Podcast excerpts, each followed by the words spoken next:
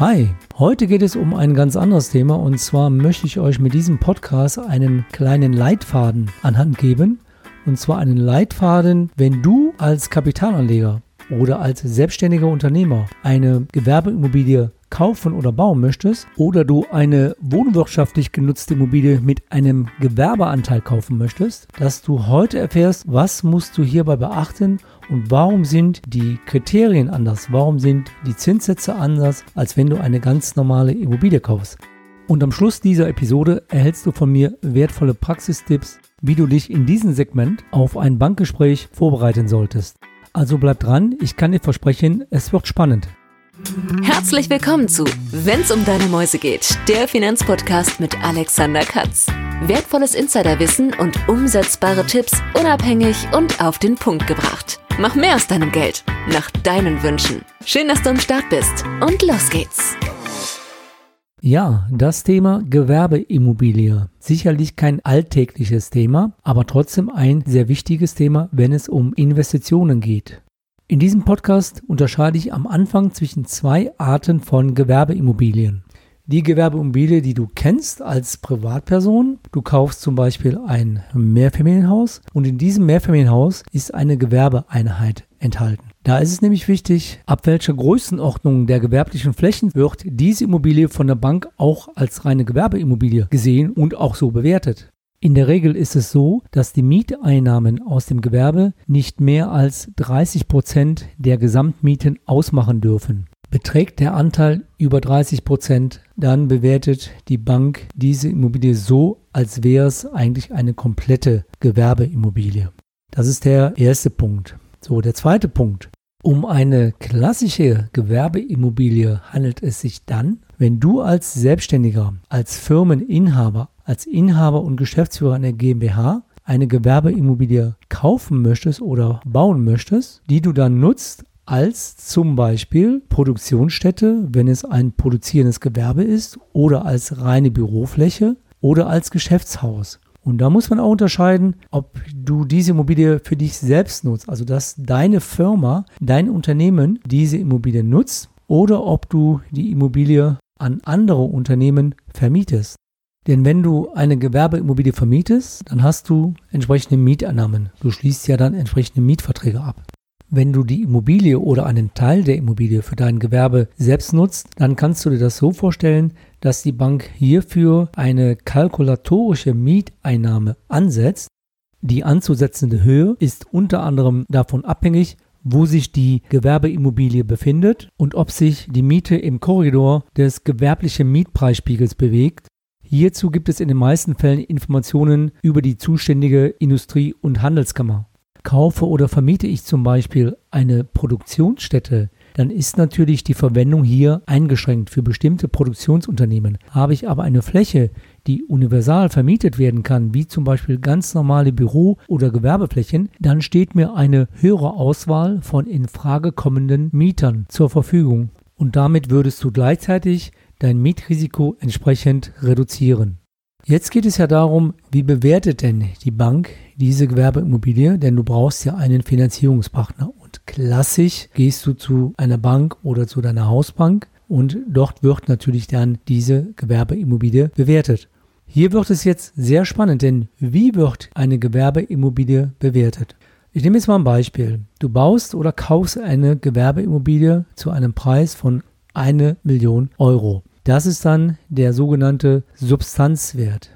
Wie rechnet denn jetzt die Bank? Die Bank rechnet nach den Mietannahmen. Also entweder, wenn du Mieter hast, dann kennt man ja die Mietannahme. Diese Mietannahme wird hochgerechnet und auf dieser Basis der Mietannahme wird dann der sogenannte Ertragswert ermittelt.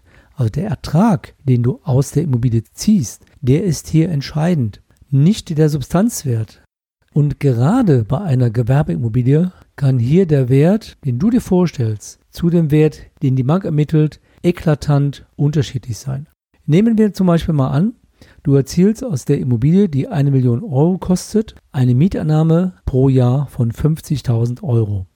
Wenn du jetzt die Mietannahme in Relation zum Kaufpreis siehst, dann würdest du das 20-fache der Jahresmiete an Kaufpreis bezahlen, also 20 mal 50.000 Euro entspricht einer Summe von 1 Million. Jetzt kann es aber sein, dass die Bank nach ihren Kriterien zu der Erkenntnis kommt, dass auf Basis dieser Mieteinnahmen in diesem Gebiet eine Immobilie nur das 15-fache der Jahresmiete kosten dürfte, nämlich dann Euro 750.000 statt der in Rede stehenden 1 Million Euro. Hier haben wir also schon eine Diskrepanz von 250.000 Euro zu dem eigentlichen Kaufpreis oder zu den Herstellungskosten dieser Immobilie. Was müsste passieren, damit der Ertragswert gleich ist mit dem Kaufpreis oder mit dem Herstellungswert der Immobilie? Ist im Prinzip eine ganz einfache Rechnung. Dann müsstest du theoretisch eine Jahresmiete von 66.600 Euro erzielen, um auch auf die Summe von 1 Million Euro kommen zu können nämlich 66.600 multipliziert mit 15 gleich 1 Million Euro.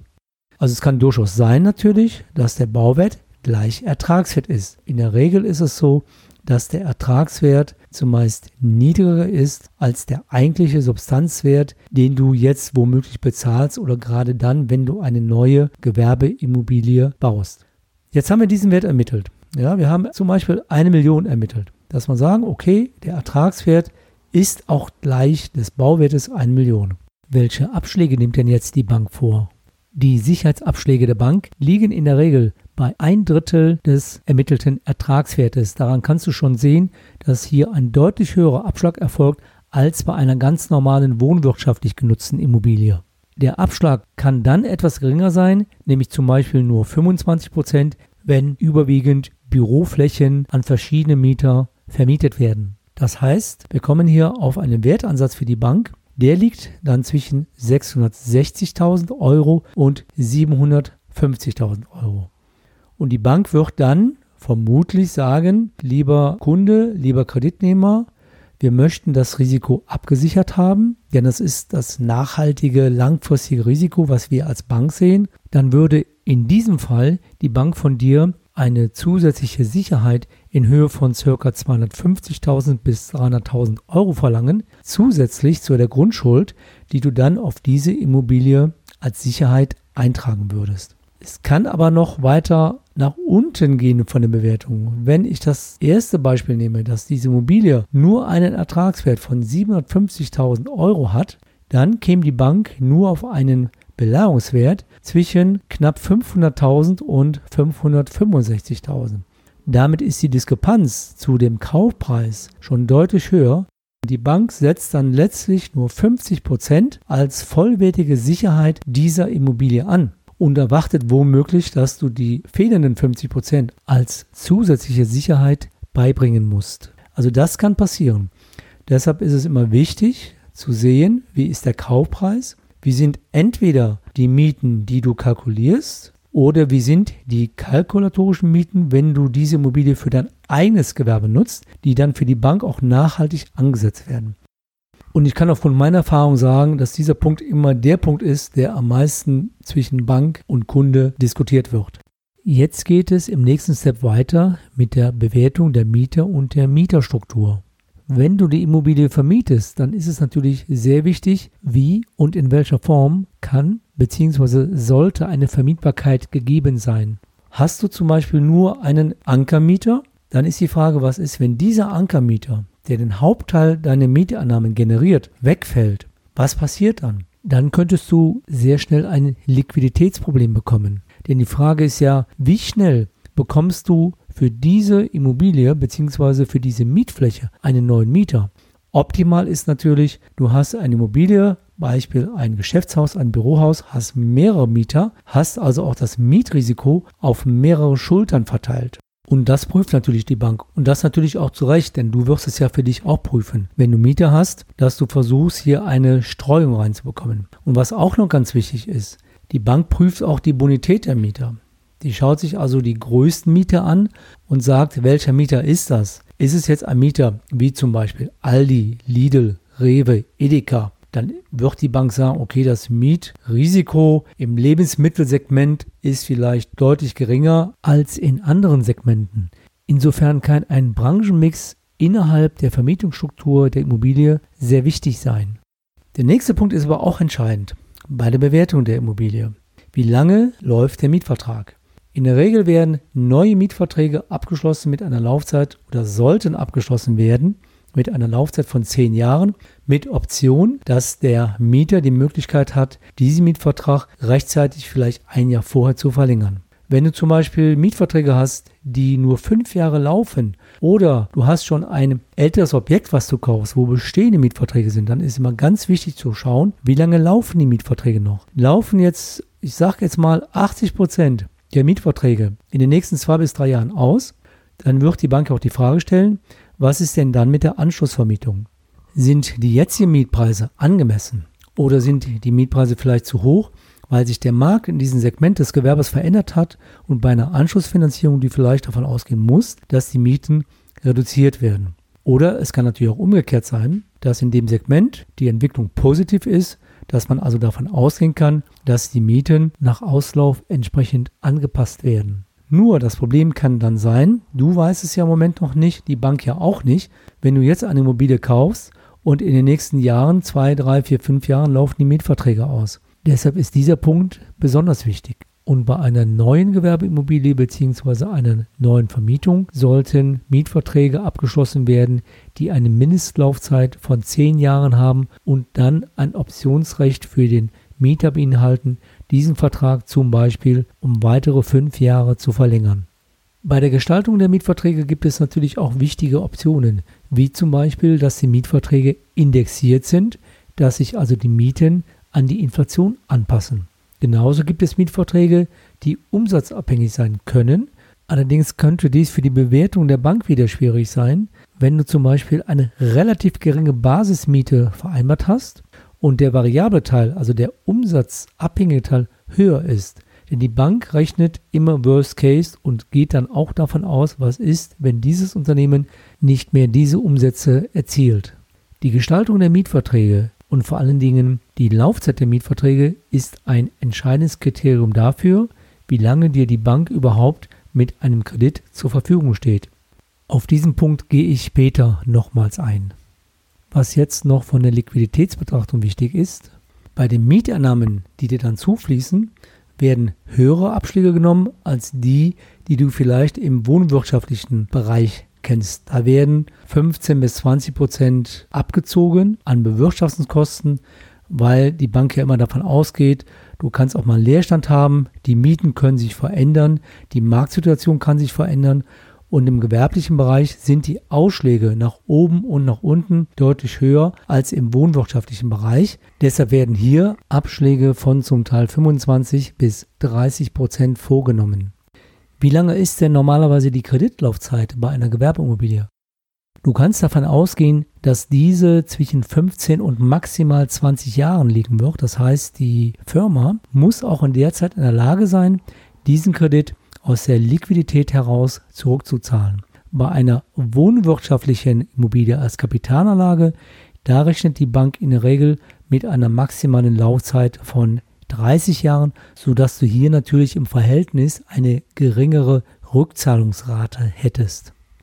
Ich möchte jetzt noch auf zwei Kernpunkte eingehen. Der eine Punkt ist der Punkt der Besicherung. Ich hatte ja eingangs erwähnt, dass es oftmals Diskrepanzen, zum Teil deutliche Diskrepanzen zwischen dem eigentlichen Bauwert oder den Baukosten, dem Kaufpreis und dem Ertragswert gibt. Und da ist es natürlich wichtig, dass man mit der Bank eine Regelung findet, wie kann ich diese Diskrepanz ausgleichen. Hier gibt es natürlich verschiedene Aspekte. Zum einen könnte die Bank sagen, deine Firma hat eine so gute Bonität, ein so gutes Rating, dass die Bank bereit ist, dir eine volle Finanzierung zur Verfügung zu stellen, ohne dass du noch eine Sicherheit bringen musst. Das ist aber eher selten, gerade im gewerblichen Bereich. Anders kann sich das aber darstellen, wenn du als Firma Anspruch auf sogenannte öffentliche Förderprogramme hast. Du kennst vielleicht die Kreditanstalt für Wiederaufbau als Beispiel oder auch Landesfördermittel je nach Bundesland. Es ist im Grunde genommen abhängig von dem Zweck der Investition. Du könntest ja zum Beispiel Existenzgründer sein und mit der Existenzgründung planst du direkt auch den Kauf einer Gewerbeimmobilie. Oder du hast ein bestehendes Unternehmen und planst mit dieser Investition die Erweiterung deiner Geschäftstätigkeit. Oder du planst mit dieser Investition gleichzeitig die Einstellung weiterer Mitarbeiter. Und im Zusammenhang mit einer möglich oder eventuell möglichen öffentlichen Förderung gibt es zum Beispiel auch sogenannte Haftungsfreistellungen. Diese Haftungsfreistellungen ersetzen gegenüber der Hausbank oder können gegenüber der Hausbank fehlendes Eigenkapital ersetzen oder ausgleichen, sodass dann mit Hinzunahme dieser Mittel im Gesamtkonzept eine Finanzierung für dich gegebenenfalls dann auch möglich sein könnte. Also ist neben der eigentlichen Bewertung der Immobilie, wo ich eingangs ausführlich darüber gesprochen habe, wichtig, welche Sicherheiten benötigt die Bank für die Finanzierung dieser Gewerbeimmobilie und in welcher Form können Sicherheiten oder auch Ersatzsicherheiten oder Bürgschaften zur Verfügung gestellt werden. Das ist der eine Punkt der Besicherung. Der zweite Punkt, ein ganz elementarer Punkt, ist natürlich die Einkommenssituation, also deine Einkommenssituation beziehungsweise die Einkommenssituation des Unternehmens. Um das zu beurteilen, braucht die Bank immer die letzten drei Jahreszahlen, zum Beispiel bei einer GmbH oder bei einer Einzelfirma die letzten drei Bilanzen und bei einem Einzelgewerbe die Gewinnermittlungen der letzten drei Jahre. Es müssen immer drei volle Jahre nachgewiesen werden und von dem laufenden Jahr muss es immer eine sogenannte betriebswirtschaftliche Auswertung geben, die auch nicht älter als drei Monate sein darf. Das ist so die Regel. Das betrifft also bestehende Unternehmen. Wenn du als bestehendes Unternehmen eine neue Investition planst, dann musst du die eben genannten Unterlagen vorlegen. Wenn du aber jetzt eine Existenz gründest, dann ist es natürlich anders. Mit einer Existenzgründung musst du ein Konzept vorlegen, also ein Existenzgründungskonzept mit einer Liquiditätsrechnung, mit einer Planungsrechnung, mit einer Rentabilitätsvorschau, mit einer Marktanalyse. Das wirst du natürlich nicht alleine machen. Dafür brauchst du dann natürlich einen Unternehmensberater, dafür brauchst du zertifizierte Berater, die dich dann auf diesem Weg begleiten. Und entscheidend ist natürlich immer, dass zum Schluss die Bank sagt, ja, wir sind von diesem Konzept überzeugt, dass dieses Konzept schlüssig ist, dass du aus den geplanten Einnahmen aus dem geplanten Umsatz in der Lage bist, zum einen Zinszahlungen für diese Investition zu bedienen und zum anderen die Tilgungsleistungen aus dem Gewinn bedienen kannst. Und von der gesamten Bonität des Unternehmens, von der Bewertung der Sicherheiten, ist auch die Zinskondition abhängig. Ich hatte ja ganz am Anfang auch die Frage gestellt, warum sind die Zinssätze anders bei einer gewerblichen Immobilieninvestition als bei einer privaten oder wohnwirtschaftlichen Immobilieninvestition.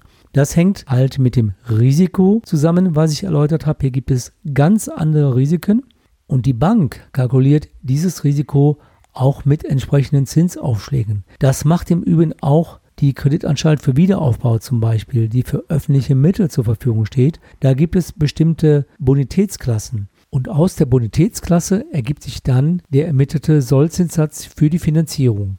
Zwei Faktoren sind für die Ermittlung entscheidend. Einmal aus der Komponente der Bewertung der Sicherheit und einmal aus der Komponente der Bewertung der Ertragskraft, sprich der Bonität des Unternehmens.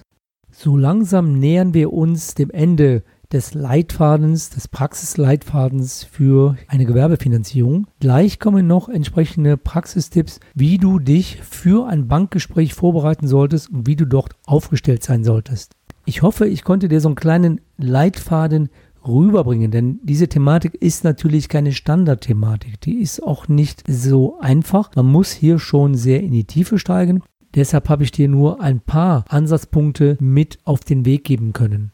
Es gibt natürlich noch viele, viele andere Faktoren, die eine entscheidende Rolle spielen, ob eine Finanzierung oder die Anschaffung einer Gewerbeimmobilie sich überhaupt realisieren lässt. Deshalb ist es auch so, wenn ich Firmen begleite in einem solchen Segment, dann mache ich dies in der Regel auf Honorarberatungsbasis. Wie gehe ich da vor?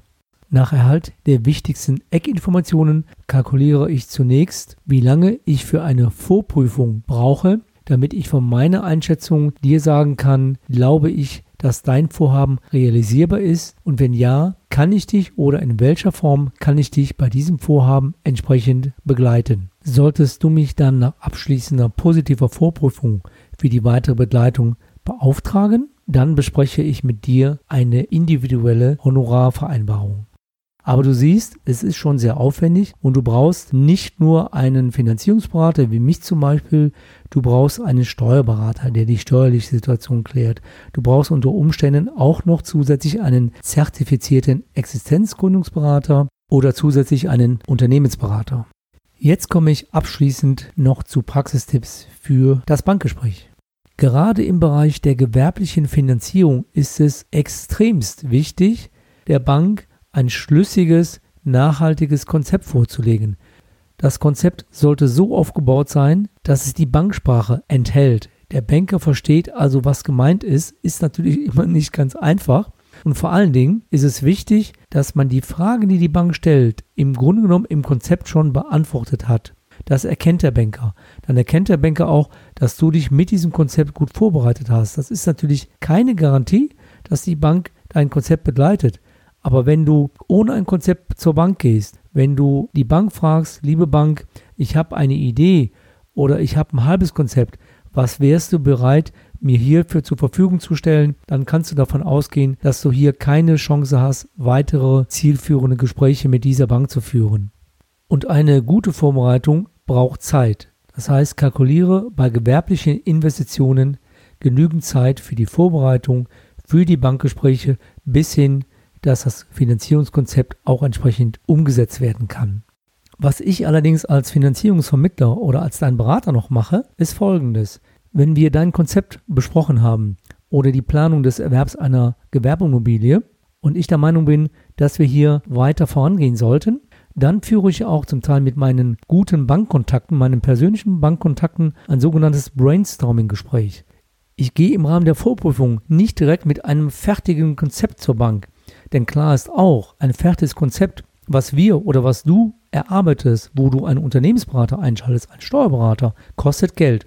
Und wenn man im Vorfeld schon weiß, dass die Bank sagt, das könnte ich mir vorstellen, oder die Bank sagt in meinem Brainstorming-Gespräch, ich könnte mir das vorstellen, aber unter anderen Voraussetzungen, dann kann man ja hergehen und diese Prämissen in das Konzept dann mit einbinden, damit man dann mit dem endgültigen Konzept zu dieser Bank geht oder natürlich auch zu anderen Banken geht.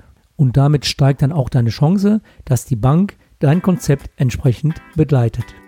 So, das soll es heute zu diesem ja sehr umfangreichen Thema zunächst für dich gewesen sein.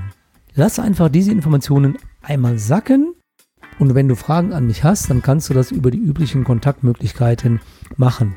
Ich biete dir auch ein kostenfreies 30-minütiges Strategietelefon an. Hier brauchst du einfach nur auf meine Homepage zu gehen, www.katzfinanz.de und dort kannst du direkt online einen dir passenden Termin mit mir reservieren. Ich wünsche dir noch einen schönen Tag, eine gute und erfolgreiche Woche und sage bis bald, dein Blogger und Podcaster Alexander Katz, wenn es um deine Mäuse geht. Weitere Infos zu dieser Podcast-Episode findest du in deiner Podcast-App oder im Blogbeitrag zum Podcast unter wennsumdeinemäusegeht.de.